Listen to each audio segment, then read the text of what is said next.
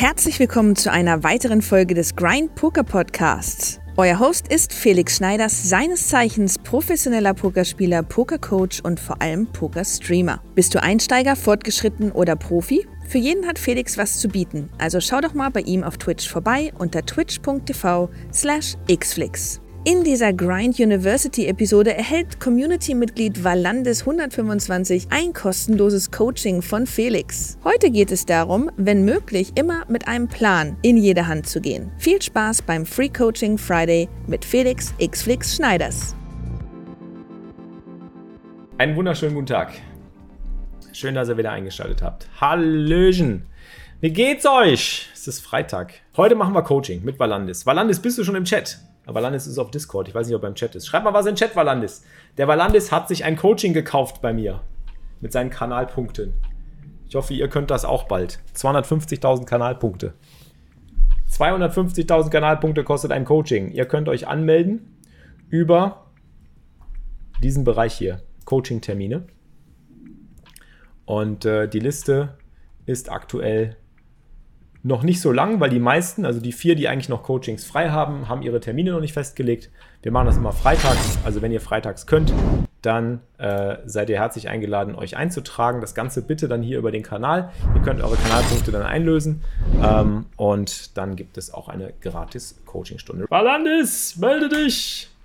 Ich rufe an. Da ist er. Jetzt kommt er. Hörst du so, mich? So, Tag. Hört ihr mich? Ja, sehr gut. Felix. Valandis, grüß dich. Schön, dass du am Start bist. Hallo, danke, dass ich hier sein darf. Sehr, sehr gerne. Ähm, magst du dich vielleicht ganz kurz in ein paar Worten, vielleicht ein, zwei Sätzen vorstellen, wer du bist, ähm, wie du zu uns gefunden hast und wie es gerade äh, um deinen Poker bestellt ist? Auf jeden Fall. Also ich bin der Valandis, komme aus Bielefeld, der will. Mhm. Und allgemein habe ich mit Poker vor ungefähr acht, neun Jahren angefangen mit einem Kumpel. Das war noch, als wir angefangen haben zu studieren. Dann haben wir nach interessanten, komplizierten Spielen gesucht. Da habe ich halt mal mit Schach angefangen. Und äh, Poker kam irgendwann mal dazu. Wir haben versucht, das Spiel so gut zu analysieren, wie es geht. Anfangs halt äh, auf Amateurniveau. Aber dann haben wir viel live gespielt und äh, da hatten wir auch äh, hier oder da ein paar Erfolge. Und seit einem Jahr bin ich auch äh, bei der Grind Community aktiv drin. Geil. Und ich versuche auch online was zu machen, genau. Und im Moment klappt es ganz gut. Sehr nice. Und ähm, du bist auch bei der Pokerliga mit am Start. Darüber kennen wir uns ja auch. Da haben wir auch schon zusammen gezockt. Genau. Immer samstags. Ähm, auch diesen Samstags wieder Spieltag. Ich bin diesen Samstag leider nicht dabei, aber du bestimmt. Okay, ja. Ähm, ja, ich bin ja bei der Knossi, Knossi-Nacht, das wollte ich sowieso noch kurz im Stream erzählen. Also morgen Abend ab 20 Uhr ist ja die Knossi Pokerstars.de Nacht. Da unbedingt einschalten, Leute, und supporten. Da sind wir nämlich alle am Start und representen die Grind-Community. Ich darf für euch ins Rennen gehen. Äh, gegen Knossi und gegen den Wildcard-Gewinner und gegen die Atzen und gegen ähm, äh, Knüppel ist auch am Start. Also da hoffe ich, dass ganz viele von euch morgen Abend einschalten. Äh, ja, Valandis, wie heißt du eigentlich mit richtigen Namen? Ich kenne nur deinen, deinen Twitch-Namen. Valandis, so heißt ich. Du heißt wirklich Valandis. Ach krass, ich dachte, ja. das ist so dein Twitch-Name. Cool. Ja, es ist ja. Valandis. Geil. Valandis. Ja, genau. Amüsanter nice. Name. ja, ist wirklich geil. Cooler Name. Valandis. Ja, ähm, und wir machen heute ein Training zusammen und du hast zwei Hände für mich vorbereitet und ähm, ich denke, es ist vielleicht ganz gut, wenn ich dich einfach mal frage, wo stehst du gerade mit deinem Pokerspiel? Also woran arbeitest du gerade und was für ein Format spielst du und wo möchtest du hin? Ähm, ich versuche gerade mein Spiel wirklich zu verbessern. Äh, ich habe gemerkt, wenn man sich da mit dem Spiel sich intensiv äh, auseinandersetzt, kann man schon äh, Fortschritte erreichen und äh, wir haben uns nochmal darüber unterhalten, dass ich auch äh, Poker nicht als komplettes Glücksspiel sehe, sondern auch äh, viele Fähigkeiten drin erkenne und ja, das zeigt mir auch die letzte Zeit, wo ich auch online spiele, ne? Also da habe ich auch ein paar gute Ergebnisse erzielt und ich versuche jetzt äh, weiter meine Bankroll aufzubauen. Mhm. Das ist du, mein Ziel. Du spielst und in der Hauptsache Turniere? Ja, Turniere, genau. Und äh, ab und zu mal Cash Game. Im Moment NL16. Okay. Deswegen, du hast mir auch zwei Hände geschickt, zwei verschiedene. Du hast mir eine Turnierhand und eine Cash Game Hand geschickt. Äh, die können genau. wir uns ja separat angucken, weil das sind ja zwei verschiedene Disziplinen. Ähm, wie machst du das, wenn du Cash Game und Turniere spielst? Spielst du die zeitgleich? Spielst du die versetzt? Spielst du die zu verschiedenen Zeiten? Zu verschiedenen Zeiten, genau. Ja, ja das würde ich auch unbedingt empfehlen. Ich würde nie empfehlen, irgendwie beides zu mischen gleichzeitig, weil du ja verschiedene Skillsets und verschiedenes Mindset auch für die verschiedenen Varianten brauchst äh, und natürlich auch verschiedenen strategischen Background. Ähm, was ist so das größte Problem beim Pokern, wenn du dich mal so selbstkritisch hinterfragst? Was würdest du sagen bei dir? Also mein großes, äh, also ja, das äh, größte Problem allgemein, aber mein größtes Problem auch, auch äh, die letzten Jahre und äh, war das Mindset und darüber erstmal halt alles, was nicht mit dem Spiel zu tun hat. Das habe ich versucht, so gut wie möglich dann äh, besser zu machen. Mhm. Ich habe auch ein paar Strategien auch bei mir jetzt äh, gemerkt, bemerkt, wo ich dann was machen muss, damit ich auch dann stabiler sozusagen bin, auch beim Spielen und aufs Spielerische jetzt bezogen gibt es viele Feinheiten, die man wirklich auch immer ständig analysieren muss und verbessern muss.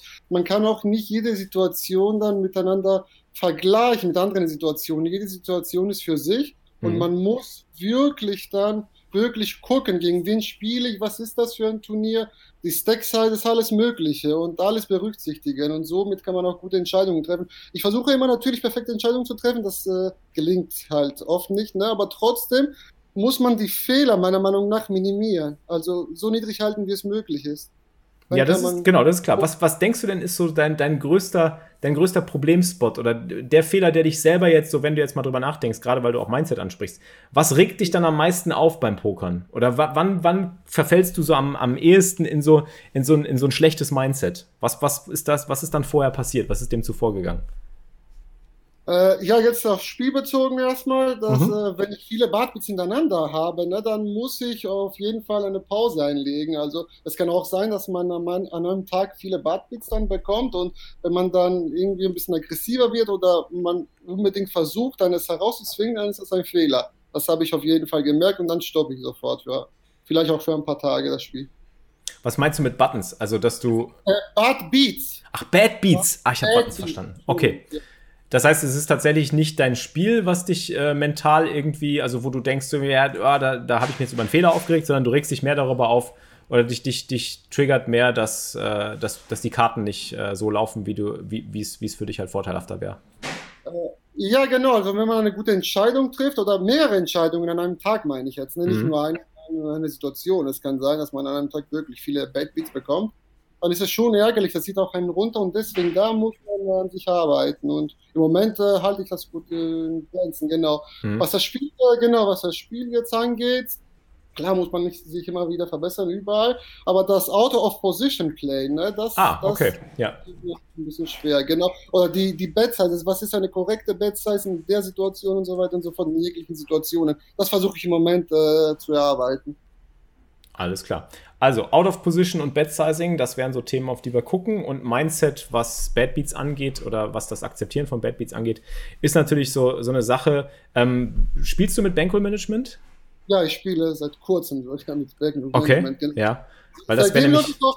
Seitdem läuft es top, genau. Ah, sehr gut. Weil das wäre nämlich meine erste Frage gewesen. Ich glaube, man regt sich auch am meisten über Bad Beats auf, wenn man irgendwie auch das Gefühl haben könnte, dass durch die Bad Beats eben auch die Gefahr besteht, dass man, dass man broke geht oder dass man eben tatsächlich eben wieder was nachzahlen muss oder dass man wieder neu anfangen muss. Während ja, ja, wenn genau. Du, Genau, mhm. nicht direkt, nicht direkt dieses Problem, sondern ich habe ja auch gerade gesagt, wenn man eine gute Entscheidung trifft ne, und trotzdem kommt alles andere ja. rund und nicht nur das, wenn der Gegner auch dann irgendwie so doof holt und meint und macht es immer wieder und meint, das ist richtig, was er gemacht hat, das ist ein bisschen ärgerlich, aber okay, das ist seine Sache. Man mhm. muss, man muss daran arbeiten, genau. Aber auf jeden Fall ist die richtige Entscheidung. Das Hauptelement natürlich. Ne? Ja. ja, das Wichtige ist, dass man da auch seine Sichtweise ändert. Äh, das, was du angesprochen hast, ist ein ganz wichtiger Punkt. Darüber haben wir auch gestern im Clubhouse-Talk gesprochen. Ähm, dieses typische, sich darüber aufzuregen, wie andere spielen oder dass andere inkorrekt spielen. Weil das zeigt eigentlich, ja. dass die Sichtweise noch nicht so ganz korrekt ist auf das Spiel. Du musst ja überlegen, beim Pokern ist es ja so, wenn du Leute hast, die Fehler machen, also beim Pokern kannst du ja nur profitieren, wenn andere Spieler Fehler machen, wenn alle einigermaßen perfekt spielen oder gut spielen, gibt es ja gar keinen Profit mehr. Dann wandert gar kein Geld mehr, gibt es gar keinen Austausch von Geld mehr. Dann entscheiden die Karten darüber, wer am besten läuft oder wer die, die, die Varianz auf seiner Seite hat, ähm, wer die meisten Chips gewinnt. Aber wenn du die Sichtweise halt ändern kannst darauf, dass wenn Leute Fehler machen, das dazu beiträgt, dass du profitieren kannst langfristig, ist das etwas Gutes. Das heißt, dann kannst du sogar jedes Mal, wenn jemand was macht, was dir nicht gefällt, wo du sagst, ja, das hätte der aber folgen müssen und warum callt er da mit seinem Gutshot und dann trifft er auch noch, wird er auch noch belohnt, darfst du dich gar nicht aufregen, sondern im Gegenteil, du dürftest eigentlich froh sein und müsstest glücklich sein, dass es solche Menschen gibt, die immer noch bereit sind, solche Calls zu machen. Weil die werden kurzfristig belohnt, aber langfristig bleiben die auf der Strecke. Und ich glaube, das Wichtigste zu verstehen beim Pokern ist, dass das einfach ein Marathon ist und dass man einfach langfristig bedacht ist zu gewinnen und nicht kurzfristig ähm, für den Sieg. Weil wenn kurzfristig keine Siege möglich wären für schwächere Spieler, die eben solche Calls machen und die sich dann irgendwie auch bestätigt fühlen dadurch, dann gäbe es auch gar keinen Anreiz mehr für, für Leute, dieses Spiel zu spielen. Deswegen ist das eigentlich was Positives. Aber das ist, ich kenne das selber, das ist ein weiter Weg dahin zu kommen vom Mindset her. Ähm, ja, genau, genau. Und ja, das habe ich auch jetzt die letzte Zeit äh, erkannt und ich habe stark an mich gearbeitet und das sehe ich jetzt einfach super locker. Also das war eher bezogen auf äh, früher, ne, wo ich angefangen habe und die letzten dann Jahre. Also hm. im Moment läuft es auch ganz gut in dem Bereich. Also. Ja. Ja, das ist, das ist genau der Punkt. Also das, das ist schon mal gut zu hören. Und ich würde sagen, wir schauen uns einfach mal äh, eine Hand von dir an. Dann finden wir bestimmt auch die ein oder anderen Spots ähm, oder auch äh, Stellschrauben, an denen wir vielleicht ein bisschen drehen können. Und werden einfach mal schauen, was wir da so rausholen. Okay, fangen wir mit der Turnierhand an. Die stammt aus einem 215er Deep Stack. Das Ticket hast du, lass mich raten, das hast du von der Pokerliga. Das war eins von diesen. Nein, nicht von der Pokerliga. Das war ja dieses blaue, da habe ich jetzt Satellite gespielt. Ah, okay, okay, alles klar. Okay. Genau. Ähm, genau, weil die Frage kam schon im Chat, was für Buy-ins spielst du momentan? Also in welchem Level bewegst du dich aktuell? Ach so, im Moment äh, 11, 11 bis 22 Dollar. Okay, ja. Ähm, gut. Wir sitzen hier im 215er Deep Stack. Was ist das für eine, was für ein Turnier ist das? Deep Stack 215er? Äh, wann läuft das immer? Blau aus, wo ich 1,5k gecached habe. Ah, okay, krass. Gut, gucken wir uns an. Äh, wir sitzen mit Ass 8 Offsuit im Hijack und es wird zu uns gefoldet. Äh, Ass 8 Offsuit aus der Position in einem normalen Turnier, du bist noch relativ deep, würde ich sagen, standardmäßig ist das für dich eine Eröffnung? Bis zu welchem Ass runter? Ja, eigentlich, nein, eigentlich hatte ich, äh, habe ich meine, also ich habe auch ein bisschen mit den Ranges gearbeitet, meine mhm. eigenen Ranges. Und ich raise einfach eigentlich von der Position Ass 2 bis Ass 5 suited erstmal. Also off suited erstmal äh, ab Ass 8, würde ich mal sagen. Ass 8, Ass 9 und so okay. weiter. Ansonsten lasse ich Ass 6, Ass 7, Ass 8 äh, außen vor und danach ab Ass 10 hoch. Okay. Ja, das macht durchaus Sinn, dass du wenigstens Ass 6, Ass 7 weglässt. Ich würde aber hier Ass 8 auch noch weglassen. Ich würde ab Ass 9 Offsuit raisen. Das ist so statistisch gesehen eben die Hand, wo die Mitte der, der Kicker eben anfängt mit der 9. Damit dominierst du wenigstens noch viele Hände, die spekulativ irgendwie callen können in Position. Um, ähm, und du hast halt eine Ante. Also eigentlich würde ich zum Beispiel in einem Cash-Game, würde ich Ass 8 und Ass 9 aus der Position immer folden und äh, würde halt standardmäßig erst ab Ass 10 Open raisen, aber da wir eine Ante, da wir ja mit Ante spielen, das ist ja zusätzliches Dead Money, kann man durchaus auch einen etwas schwächeren Kicker noch nehmen und weiter Open raisen. Ich meine, das Gute ist, ein Ass hat einen Blocker, du kriegst halt wahrscheinlich durch den Blocker viele Folds hinter dir, aber du willst eigentlich auch nicht, dass du hier irgendwie gecallt oder gedreibettet wirst. Ähm, wenn der Tisch sehr tight ist und du viele Folds bekommen kannst, dann ist das sicherlich ein Open Raise wert. Also so ein angepasstes Open Raising mit Ass 8 Offsuit ist hier durchaus durchaus okay, denke ich. Aber standardmäßig würde ich es nicht machen. Weil du willst halt genau, das ist halt so das Horrorszenario. Jetzt callen halt beide Spieler, die hinter dir sitzen und du musst halt Ass 8 Offsuit out of position spielen. Das ist mhm. immer Katastrophe eigentlich, weil Ass 8 Offsuit spielt sich out of position so grauenvoll äh, und so schwierig, vor allen Dingen auch noch gegen zwei Spieler. Du floppst halt einfach viel zu selten was, was sich lohnt, weiterzuspielen über drei Straßen. Wenn du eine 8 floppst, wirst du nie glücklich. Wenn du einen Ass floppst mit einem schwachen Kicker, wirst du auch nicht glücklich. Das sind immer die Schwierigkeiten. So, Big Blind folded zum Glück. Da haben wir nur zwei Gegner. Ja, jetzt floppst du ein Ass. Du hast auch noch das Ass in Kreuz. Jetzt ist schon die erste Frage: Bet oder Check? Wie siehst du den Spot? Genau. genau. Also, ich habe dem Spot gebettet, richtig? Ich sehe es jetzt nicht vor mir, aber ich glaube, ich habe gebettet. Ich würde dann Check, Check, Call spielen eigentlich. Aber die zwei Spieler, äh, das waren auch, achso, äh, neben dem vor, das waren auch beide Freizeitspieler, mhm. die eigentlich auch tight gespielt haben. Und deswegen habe ich dann mich entschieden, das Sach zu öffnen. Ja. Ja, das Preflop. Und auf dem Flop, genau, habe ich dann doch die Conti-Bet gemacht. Ne? Ich guck mal gerade. Ja, hast du. Und auch nicht zu knapp, hast Hälfte Pot gesetzt. Ja, genau. Weil ich ein schwaches Hass hatte, wusste ich nicht genau, wie viel ich machen soll. Ne? Da dachte ich mir, komm, du, du repräsentierst was Gutes, ne? willst halt äh, irgendwas blocken, da mit den Flush Draws und so weiter. Und das mit den Draws, Draws ja. waren das. Genau. Also es liegt ein Flush Draw. Du hast zumindest ja. das in Kreuz, das ist ein Flush Draw Blocker. Ja. Äh, das Board ist relativ unkoordiniert, außer unten rum für die Straßenmöglichkeiten mit einer 2, mit einer 4, mit 5, 6, äh, mit 6, 7 suited oder sowas und den Flush Draws. Also es ist gar nicht so viel los. Und ähm, ich finde, hier eine große Bet zu machen mit einem schwachen Kicker ist halt insofern gefährlich, weil du den Pot aufbläst gegen entweder viele bessere Asse ähm, oder eben auch gegen Hände, gegen die du halt auf vielen Turnkarten einen schwierigen Stand hast. Da du halt das Assen Kreuz hast, finde ich es gar nicht so schlecht, hier zu betten. Ich würde aber, wenn, dann sehr viel kleiner betten. Ich würde einen Viertelpot setzen. Ich würde wirklich nur 2,5 BB setzen. Du willst ja den Pot auch irgendwo kontrollieren. Du hast ja zwei Gegner und wenn du den Pot jetzt hier schon auf 5 BB aufbläst und dann ein oder zwei Calls bekommst, dann ist es schon fast nicht mehr möglich, eine gute Entscheidung auf dem Turn zu treffen, weil der Pot ja dann schon bei 5 Call Call hast du dann einen Pot von, von, ähm, von 25 schon. Und dann musst du halt schon wieder einen großen Teil deines Decks irgendwie riskieren. Also ich würde hier einen Check oder eine kleine Bet irgendwie äh, bevorzugen gegenüber einer etwas größeren Bet. Weil ich würde mir auch mal die Frage stellen, wenn ich jetzt hier bette, von was bekomme ich einen Call? Wenn ich jetzt hier einen halben Pot bette, ähm, wenn ich jetzt hier äh, einen halben Pot bette, dann können die Gegner ja eigentlich kaum mit vielen Händen callen. Also die callen halt mit Ass X, klare Sache, aber mein Kicker ist halt sehr schwach. Callen mit Flush Draws, klare Sache. Ähm, vielleicht callt der eine oder andere noch einen Gutshot mit Zweiern oder mit Vierern oder so oder mit 7, 6 suited in, in Pick zum Beispiel. Aber auch die mittleren Pocket Pairs sehe ich hier einfach sehr schnell folden. Und deswegen finde ich eigentlich einen Check oder eine kleine Bet besser, weil dann bekommst du wenigstens auch diese Hände noch zum Call, gegen die du halt so weit vorne bist. Genau, also standardmäßig würde ich Check Call spielen. Mhm, halt, ja. Vor allem ja. gegen Freizeitspieler. Genau. Okay, der erste Spieler foldet, Button called. Turn ist jetzt die Dame in Kreuz. Genau. Was sind jetzt deine Gedanken?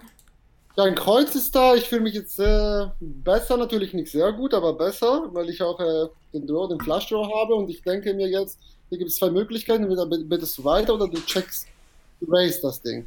Also Check Call sehe ich dann nicht mehr. Ich weiß nicht, wie siehst du das? In solchen Situationen, wie man dann ja wenig verlieren kann erstmal, aber auch äh, gut gewinnen kann. Jetzt weiß ich nicht, was der Gegner da für hm. Sachen spielt. Das ist seine Draws sind ja. ja ich glaube, ich glaube, ich glaube, was, was hier ein Problem ist, was ich so raushöre, ist, dass du dir noch keine Gedanken darüber machst, von was willst du Value? Welche schlechteren Hände folden jetzt, wenn du betten, äh, welche schlechteren Hände callen, wenn du bettest, oder welche besseren Hände folden? Also, wenn du betten willst, muss das ja immer auch einen Grund haben. Und der Grund darf ja eigentlich nur sein, es gibt eine schlechtere Hand, die callt, oder es gibt eine bessere Hand, die foldet. Da du selber Showdown-Value hast und das Ass in Kreuz, hast du auf jeden Fall Equity. Das heißt, du willst eigentlich am liebsten über deine Equity gewinnen und du brauchst jetzt noch nicht auf deine Fold Equity zurückzugreifen. Das ist immer die grundsätzliche Frage, die man sich stellen sollte in der Hand. So, will ich jetzt über Equity oder über Fold Equity gewinnen?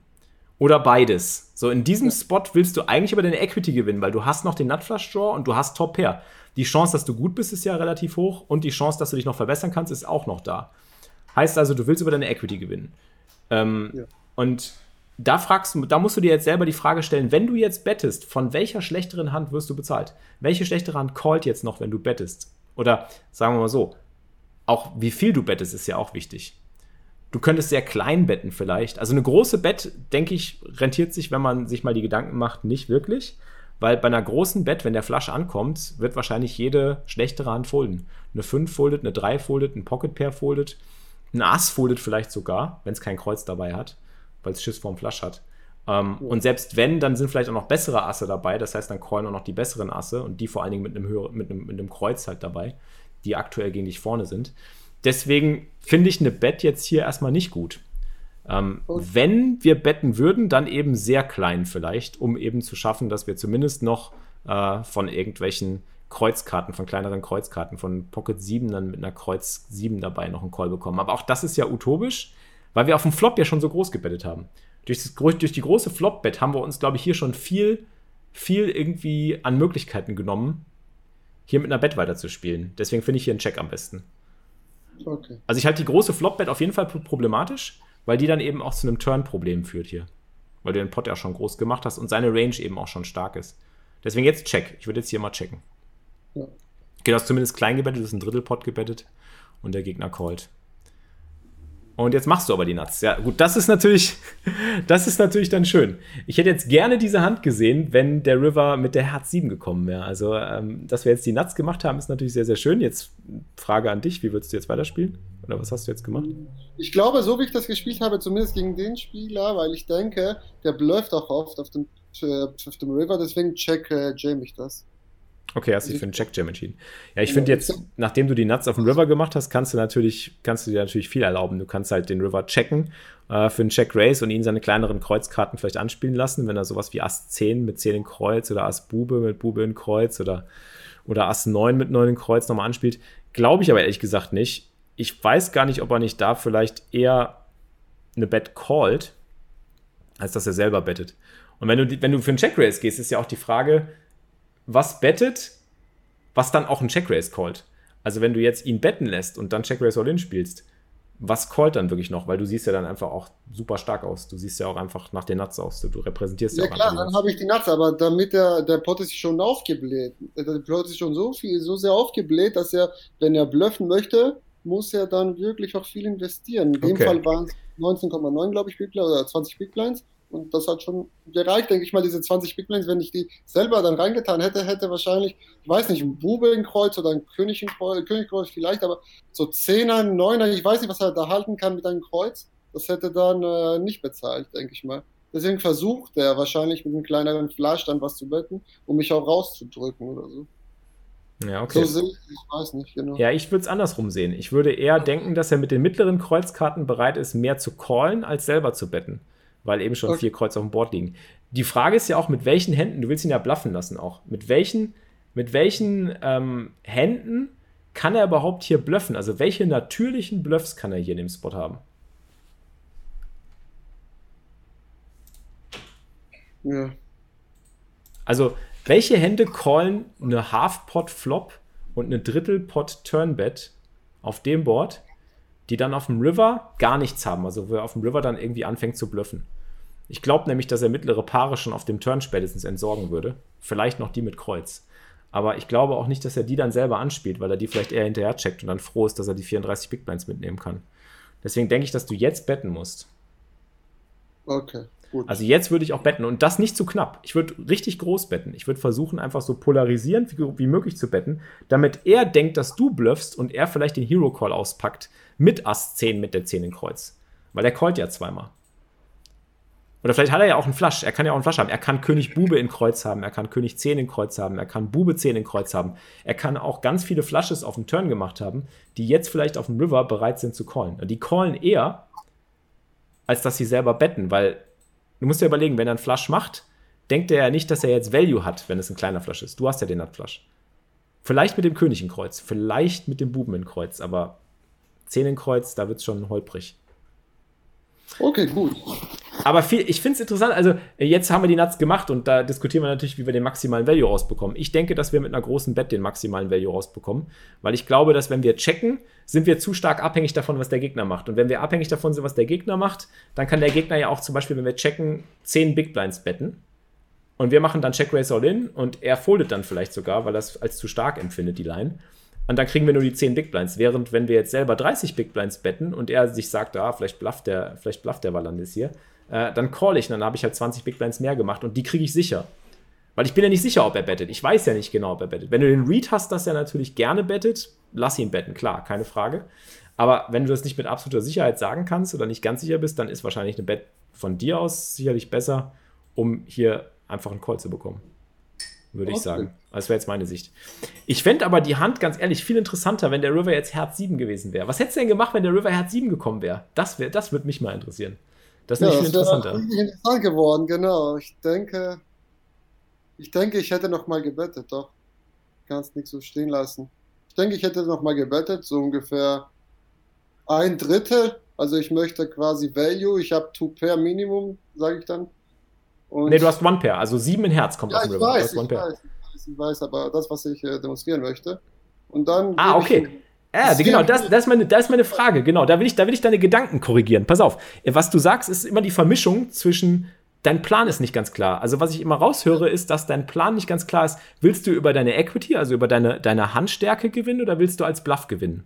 Und du vermischst diese beiden Konzepte sehr schnell. Ja. Und das passiert vielen. Das ist ein großer, wichtiger Punkt, auch für euch im Chat, Leute. Macht euch immer klar, wenn ihr in der Hand seid, wie wollt ihr jetzt gerade eigentlich gewinnen? Spielt ihr die Hand für Value oder als Bluff? Dieses Zwischending, dieses Mittelding, das passiert nur, und jetzt sage ich es mal, ähm, bei der 7 in Herz zum Beispiel, wenn die auf den River kommt, dann wäre das Problem, dass du nämlich gar nicht mehr weißt, ob du Value betten kannst oder ob du bluffst. Weil du weißt ja auch gar nicht mehr, welche schlechteren Hände dich callen werden. Wenn du jetzt irgendwie mit Ass 8 hier bettest auf dem River und die 7 in Herz kommt, dann callen dich ja sau viele bessere Hände und viele schlechtere Hände folden vielleicht sogar. Das heißt, du bekommst gar nicht den Value, den du willst und du verlierst vielleicht sogar diese Bet gegen bessere Hände viel zu oft, sodass die Bet unprofitabel wird. Heißt also, du bettest eigentlich gar nicht für Value, sondern du bist schon an der Grenze zur Bluff-Bet. Ja. Und genau, was der, was der Pokerpap sagt, so, du, du, spielst den sogenannten Value Bluff. Also ich zeig dir das mal hier. Pass auf. Es ist, ja, das, es gibt, es gibt Spots für einen Value Bluff. Also das ist auch nicht zu vernachlässigen. Aber das ist ein Konzept, was dann erst ganz, ganz spät kommt gegen richtig gute Spieler. Wo du gegen richtig gute Spieler spielst, die auch tief denken, in die Hand reindenken, wo du sagst so, jetzt bette ich die Hand, weil ich denke, dass er dann denkt, dass ich denke und so weiter. Das ist viel zu viele Levels weiter, aber wir sind ja in einem Turnier, wo du den Gegner vielleicht gar nicht kennst, wo der Gegner vielleicht ein Freizeitspieler ist. Und es gibt halt immer so dieses, hier, das ist halt hier so eine. Ist hier so eine, so eine Schiene quasi. Ähm, hier ist dein Value. Und hier sind deine Bluffs. So, und du musst dich eigentlich immer nur entscheiden, bist du auf der Value-Seite oder bist du auf der Bluff-Seite vom, vom, vom Wasser. Und was die meisten Spieler machen und was auch aus deinem Gedankengang heraus hört, zu hören ist, ist, dass du einfach ins Wasser reinspringst und sagst dir, oh ja, ich bin hier irgendwo in der Mitte. Ich weiß gar nicht genau. Jetzt irgendwie am Anfang habe ich für Value gebettet uh, und dann callt er zweimal, ja, scheiße, jetzt kommt irgendwie der River doof, Pot ist schon riesig groß, hm, was mache ich jetzt? Hm, ach ja, ich bett einfach mal, aber ich weiß gar nicht genau, warum ich bette, weil die Bet ist nicht wirklich zielführend. Also die Bet hat nicht wirklich jetzt eine, äh, einen tieferen, tieferen Sinn oder Nutzen. Und wo, woher das kommt, ist meistens von den vorherigen Straßen. Das ist genau das, was wir besprochen haben, weil du auf dem Flop nämlich diese große Bet gemacht hast und auf den Turn nochmal gebettet hast, hast du quasi dir selber diese Problemsituation geschaffen. Also du hast durch eine große Flop-Bet und eine kleine Turn-Bet auf Karten, auf die eigentlich es immer dünner wird, welche schlechteren Hände dich überhaupt noch callen, ähm, kommst du in einen sehr aufgeblähten Pot auf dem River und hast dadurch eine schwere Entscheidung.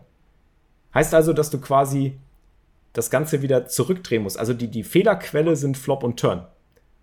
Und die River-Entscheidung, die dann eben, wo du dann eben nicht genau weißt, bist, bettest du eigentlich für Value oder als Bluff, die, die entsteht eben erst aus diesen, aus diesen unschönen Flop- und Turn-Entscheidungen. Ja, das, da hast du recht, genau. Okay, danke. Dann. Genau. Und deswegen würde ich dir als Tipp geben, frag dich in der Hand immer, bettest du gerade für Value oder bettest du als Bluff? Oder frag dich, welche schlechteren Hände callen, welche besseren Hände folden? Das ist so das Grund, das ist so die, die Grundfrage aller Fragen, die Gretchenfrage quasi beim Pokern. Ähm, ja. Und dann musst du dir halt auch noch überlegen, wie groß soll der Pot sein? Das ist ja auch noch eine Frage. Und eigentlich sagst du ja selber schon, du hast ja selber schon gesagt, der Pot darf gar nicht so groß werden, weil du hast gerade selber gesagt, auf dem River ist der Pot jetzt schon so groß. Scheiße, was mache ich jetzt? Und genau da genau. ist die Fehlerquelle. Also genau. frag, frag dich am Anfang früh, hier auf dem Flop. Also zum Beispiel, ich würde einfach mal ganz systematisch vorgehen, einfach so als Tipp. Ass 8, du raced, du hast eh schon eine relativ marginale Hand eröffnet. Du bist also sowieso in einem marginalen Spot. das muss man sich auch mal klar machen, das ist auch ganz wichtig. So eine Hand, die gar nicht in deiner Standard-Range drin ist, hast du jetzt hier quasi eröffnet, bist dadurch in einem eh schon marginalen Spot. Dann kommt ein Flop, auf dem du Top-Pair flops und du hast eine marginale Hand. Du hast quasi Top-Pair mit einem schwachen Kicker und einem Backdoor-Flush-Draw. Heißt also, du willst Equity realisieren, also du willst quasi über Value erstmal gewinnen, aber richtig viel Value bekommst du hier auf dem Board nicht von schlechterem. Also ist ganz klar, der Pot darf nicht groß werden und die Bets müssen am Anfang möglichst klein sein. Also deswegen entweder Check oder kleine Bet. So wäre mein, meine Herangehensweise hier. Ich will auf keinen Fall einen großen Pot, ich will auf keinen Fall die Ranges meiner Gegner zu stark machen und ich will auf keinen Fall out of position auf späteren Straßen dann irgendwie so eine, eine schwierige Entscheidung bekommen. Okay. Deswegen lieber Check, kleine Bet oder eben ja, check, also kleine Bet oder eben check und mit, der, dem, mit, dem, mit dem Gedanken im Hinterkopf, du willst einen kleinen Pot spielen. So, jetzt hast du aber leider auf dem Flop groß gebettet und jetzt kommt die Turnkarte. Moment, uh, uh, uh. Call. So, und jetzt kommt der Turn. Und da ist auch wieder ein ganz, ganz wichtiger Punkt. Turn ist die Dame in Kreuz. Value oder Bluff naja, ein Bluff ist deine Hand nicht. Du hast ja eine gute Hand mit Showdown Value und du willst auch noch die Kreuzkarte am, du willst auch den River unbedingt sehen. Du willst jetzt nicht irgendwie, wäre ja auch schlimm zum Beispiel, du bettest jetzt deine sieben Big Blinds und der Gegner race dich. Das wäre ja auch Katastrophe. Da musst du ja einen Riesenpot spielen und musst auch noch viel mehr investieren, um den River zu sehen. Das wäre ja auch ganz blöd, ganz blöd. Deswegen auch hier, kleiner Pot und ich will unbedingt den River sehen und ich habe Value, also check. Deswegen ist Turn-Check eigentlich am besten. Weil du kriegst ja auch kein Value mehr von schlechteren Händen hier auf dem Turn. Gibt ja nicht mehr allzu viel. Ass 2 suited, Ass 4 suited vielleicht. Aber da ist auch die Frage, wenn der Flush ankommt, callen die? Ein guter Spieler foldet Ass 2 oder Ass 4 suited auf dem Turn, denke ich. Danke für den Sub. Ja, auf jeden Fall.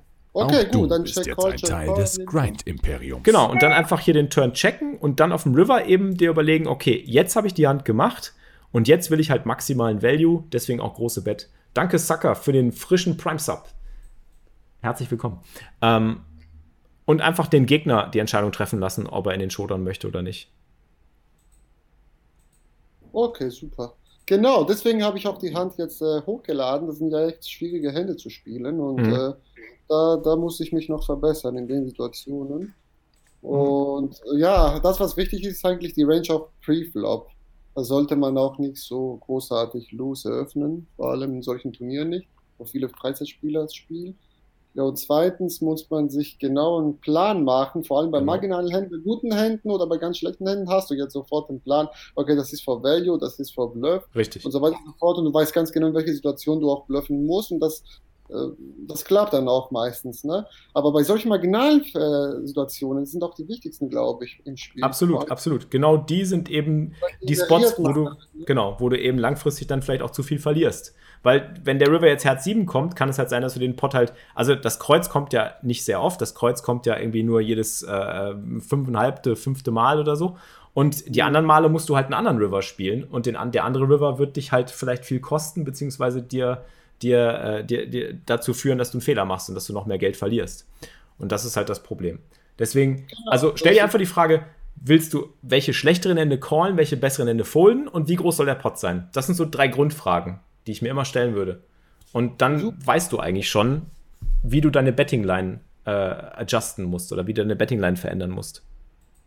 Genau, da muss man halt einen klaren Plan entwickeln, auch für mhm. solche Hände. Okay, danke schön, Felix. Ja, das war hilfreich jetzt. Gerne. Gut, dann haben wir noch eine Cash-Game-Hand von dir. Die wollen wir uns als nächstes angucken. Ich gucke noch mal gerade in den Chat, was habt ihr geschrieben hier? Äh, mit einer 7 in Herz glaube ich, Check-Call ist gut. Ich glaube, man kann dann immer evaluieren, ob der Gegner eine bessere Hand hat oder ob man einen Bluff callen kann. Ja, Pokerchats, das ist aber auch problematisch, weil du hast den Pot schon so aufgebläht und die Range des Gegners schon so stark gemacht, dass der vermutlich auch gar nicht mehr wirklich Bluffs in seiner Range hat. Und äh, deswegen ist es sehr schwierig, da auf dem River eine Check-Call oder Check-Fold-Entscheidung zu treffen. Ähm, ich glaube, die Problematik, die entsteht, ist eben einfach am River durch Flop und Turn. Also wenn wir Flop und Turn betten, haben wir am River immer ein Problem. Außer Kreuz kommt, dann haben wir keins. wenn wir Nuts machen, dann haben wir kein Problem. Du willst das Flush Draws callen und nicht folden. Ähm, wenn man sich überlegt, was man am Flop mit der C-Bet bewirken will, dann wird schnell klar, dass man einfach irgendwas zum Folden bringen will. Aber was foldet?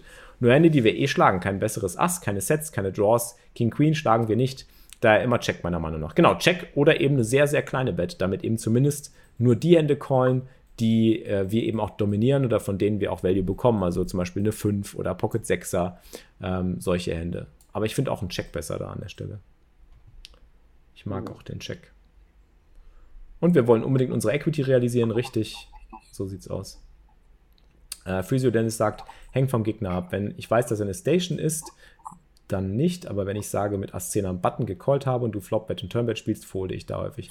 Also, ich denke halt auch, dass in einem Multiway-Pot du gerade durch zu viele Bets eben dann auch eigentlich nur noch Calls von besseren hinten kriegst. Mhm. Okay, genau. gut. Dann schauen wir weiter. Ich habe gerade ein leichtes Echo bei mir. Ist das, das ist wahrscheinlich bei dir, oder? Ich tue mein Mikro mal ein bisschen weiter weg. Wie ist das so? Ja, okay. Ähm, wir spielen NL16 Cash Game. Ass Dame Offsuit. Das ist so dein aktuelles Limit, hast du gesagt, ne? Genau. Wenn ich mal Cash Game spiele, aber sehr selten eigentlich, ne? Mehr Turnier. Okay. Ja. Big Blind bezahlt, Flop kommt Ass 6, 7, Rainbow. Äh, ich denke, hier im Cash Game sollten wir auf dem Flop immer sehr, sehr groß betten, um Value zu bekommen. Da gibt es ganz viele Draw-Möglichkeiten, jedes Pair callt, wir haben Position. Gegner donkt mal wieder klassisch für einen BB. Ich glaube, das ist immer klarer Indikator für einen äh, schwächeren Spieler und diese 1 BB-Bet. Ähm, wie siehst du die? Die raise ich sofort, auf jeden Fall. Ja, äh, solltest du auch machen. Die raise ich sofort, die raise ich sofort, weil da, da, das generiert nur Value für mich. Ich verstehe diese Donkwets am Anfang nicht, wirklich nicht. Also das ist, das geht nicht in meinen Kopf rein, wie man das machen kann, vor allem mein BB. Das raise ich, egal ob ich das Hass treffe oder nicht. wie gesagt, Mindset-Switch, sei froh, dass solche ja, Leute solche Bets machen. Froh, sei genau, froh, sei froh. Genau. genau. Achso, wir haben die Hand gar nicht zu Ende geführt. Stimmt, ist mir gerade aufgefallen. Wir, wir, wollten das Ergebnis gar nicht mehr sehen. Achso, der, ja. Äh, der ist voll geil. Valandis hat gecheckt, der Gegner hat gebettet und Valandis hat Check Race All-In gespielt und der Gegner hat den River dann gefoldet. Also wir haben diese 19 Big Blinds durch den Check Race noch bekommen auf dem River. Aber wer weiß, wenn wir gepottet hätten, hätten wir vielleicht 30 oder 32 oder 35 Big Blinds bekommen. Genau, genau. Und ich glaube auch, dass wenn du hier Check Race All-In spielst, ist zwar ein nettes Play und sieht halt cool aus und sieht auch sehr fancy aus und so, aber kriegt halt auch wahrscheinlich sehr viel Respekt. Ja, kurz, halt kurze Vorgeschichte. Äh, an dem Tisch habe ich davor auch äh, zwei Bluffs so gemacht. Einmal wurde ich erwischt mit Check Race of the River und deswegen habe ich das da gemacht in der hm. Situation. Okay. Aber gut, gut. Ähm, hier würde ich zum Beispiel dann auch viel größer raisen. Da würde ich unbedingt ein größeres Bet-Sizing verwenden, weil das Ding ist, du, du hast ja hier quasi sozusagen eine binäre Antwort, die du erwartest von so einem Spieler. Also entweder callt er oder er foldet. Der wird nicht irgendwie, äh, ähm, also der, es wird nicht abhängig sein vom Sizing, ob er callt oder foldet, weil wenn er mit einem BB gebettet hat und du raced auf 6 oder auf 7 Big Blinds, jedes Ass callt, jeder Straight Draw 8, 9 callt, eine 7 callt vielleicht sogar auch noch einmal, vielleicht sogar eine 6 ist ja Cash Game und im Cash Game wirst du Leute auf dem Flop selten los. Deswegen mach hier einfach eine große Bet. Ähm, ah, okay, ich würde ja. wirklich Richtung, Richtung Pot gehen. Ne? Das ist auch eine meiner Fragen. Die Bet-Size ist vor allem mit vollen Stacks, mit tiefen Stacks. Gerade weil ihr so deep seid, kannst du es dir erlauben, auch groß zu raisen. Du, du druckst einfach viel mehr Value in solchen Spots mit so einem starken Ass. Er defendet ja am Big Blind. Das heißt, er hat alle Ass-X-Kombinationen in seiner Range, gerade wenn er ein Freizeitspieler ist. Dann hat er alle Ass-X, alle 7-X, alle 6-X-Kombinationen, alle Straight Draws, alle Gutshots. Der hat 10-8, der hat 8-9, der hat 4-5, der hat 5-8 vielleicht sogar. Der hat Ass-2, Ass-3, Ass-4, Ass-5. Der hat äh, 5-6, der hat jedes Pocket Pair. Der hat alles in seiner Range, was vielleicht einen riesen Flop-Bet auch bezahlen wird. Deswegen nutzt diese Chance und macht den Pot so groß wie möglich. Gerade weil ihr beim Cash-Game Cash so deep seid, willst du hier ja mit Top-Pair, Top-Kicker einfach auch einen großen Pot spielen auf dem Board. Okay. Bruder muss groß, quasi. Wir brauchen ein, wir brauchen ein Groß-Emote. Bruder muss groß, nicht Bruder muss los. Bruder muss Cash können wir machen. Ja, Turn 2 ist super. Das ist eine Blank. Jetzt kannst du richtig. Auch hier wieder größeres Sizing, gerade gegen solche Leute. Diese Leute musst du einfach exploiten. Also, das bedeutet einfach, die Tendenz ist ja eher, dass er wahrscheinlich eine Calling Station ist, dass er wahrscheinlich jemand ist, der irgendwie in dich reindonkt und versucht einfach in den Showdown zu kommen. Mach es ihm so teuer wie möglich, der wird dich bezahlen. Mach hier 14, mach 15, mach Pot. Pot, Pot einfach ordentlich. Jedes Ass bezahlt. Die gleiche Range, die bezahlt. 8, 9 bezahlt. Die Gutshots folden vielleicht, aber die mit Karo callen. Wenn er jetzt einen Karo Flushdraw aufgepickt hat, callt er Pot. Äh, jedes Ass mit schwachen Kicker, callt Pot. Schwache Spieler callen hier immer Pot. Deswegen einfach Pot. Hau rein. Mach sogar vielleicht eine Overbet. Ich hätte sogar, ich fände es sogar sexy, wenn du hier 16 machst oder 18 machst oder so. Aber das callt der. Ich sag dir, 100 Pro. Interessant, ja. Das ist ja das Schöne am Cash Game. Im Cash Game hast du ja die, the beauty of Cash Game ist einfach, dass du dein Bet Sizing so krass variieren kannst und nicht wie im Turnierpoker, dass du auf deinen Stack acht geben musst und dass du mit deinem Stack haushalten musst, sondern dass du jede Hand auf maximalen Value, auf maximalen Chip EV spielen kannst. Und deswegen habe ich auch am Anfang gewarnt, ne? Die beiden Formate sind halt so krass unterschiedlich. Also im, im Turnier würde ich die Hand wahrscheinlich anders spielen. Im Turnier würde ich die nicht genauso spielen ähm, mit den Stacks. Da würde ich vielleicht auch ein bisschen Vorsicht walten lassen. Ähm, und hier würde ich jetzt auf dem River auch nochmal ordentlich reinballern. Also wenn der Gegner jetzt hier mit einem Ass unterwegs ist, die 6 ist ja eine super Karte auf dem River, ne? Die 6 ja, genau, ist, ja quasi, ist ja quasi eine, eine, Karte, die nichts verändert, außer er hatte eine 6, das ist nicht so wahrscheinlich. Äh, er kann nicht 6x in Karo haben, also fällt das auch flach, weil die Karo 6 auf dem Board liegt. was er hat, aber du hast recht, die 6 ist eigentlich eine gute Karte. 6 ist eine super Karte. Und auch hier wieder maximalen Value rausholen. Ich würde sogar, also ich würde auf jeden Fall Richtung Pot mich bewegen, vielleicht sogar eine Overbet. 30 Big Blinds, 35 also Big Blinds. Also doch keine Gedanken machen, ob man broke geht oder nicht nee. in der Hand. Nee. Okay. Naja, broke gehen willst du in der Hand nicht. Du willst jetzt nicht deinen Stack verlieren. Wenn du jetzt bettest und der Gegner macht Check Race All In, dann ist so, oho, dann lassen wir alle fallen, dann lassen wir alle, dann lassen wir unser Top-Pair fallen und sind sofort weg aus dem Ding.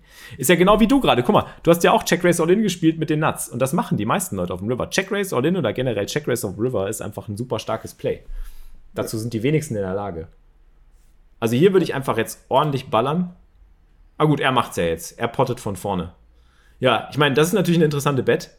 Ähm, da würde ich mir jetzt Gedanken darüber machen. Ich dachte eigentlich, er checkt jetzt nochmal, aber dadurch, dass er jetzt pottet, finde ich es nochmal interessanter, darüber zu sprechen, was wir jetzt machen. Ähm, Was hast du dir jetzt gedacht bei der Potbet? Genau, meine Gedanken waren, dass er wirklich jetzt, äh, obwohl es nicht so wahrscheinlich ist, dass er eine, mindestens eine 6 hält oder halt äh, ein Nass mit Two Pairing wohl gemacht hat, mit der 2 oder sowas.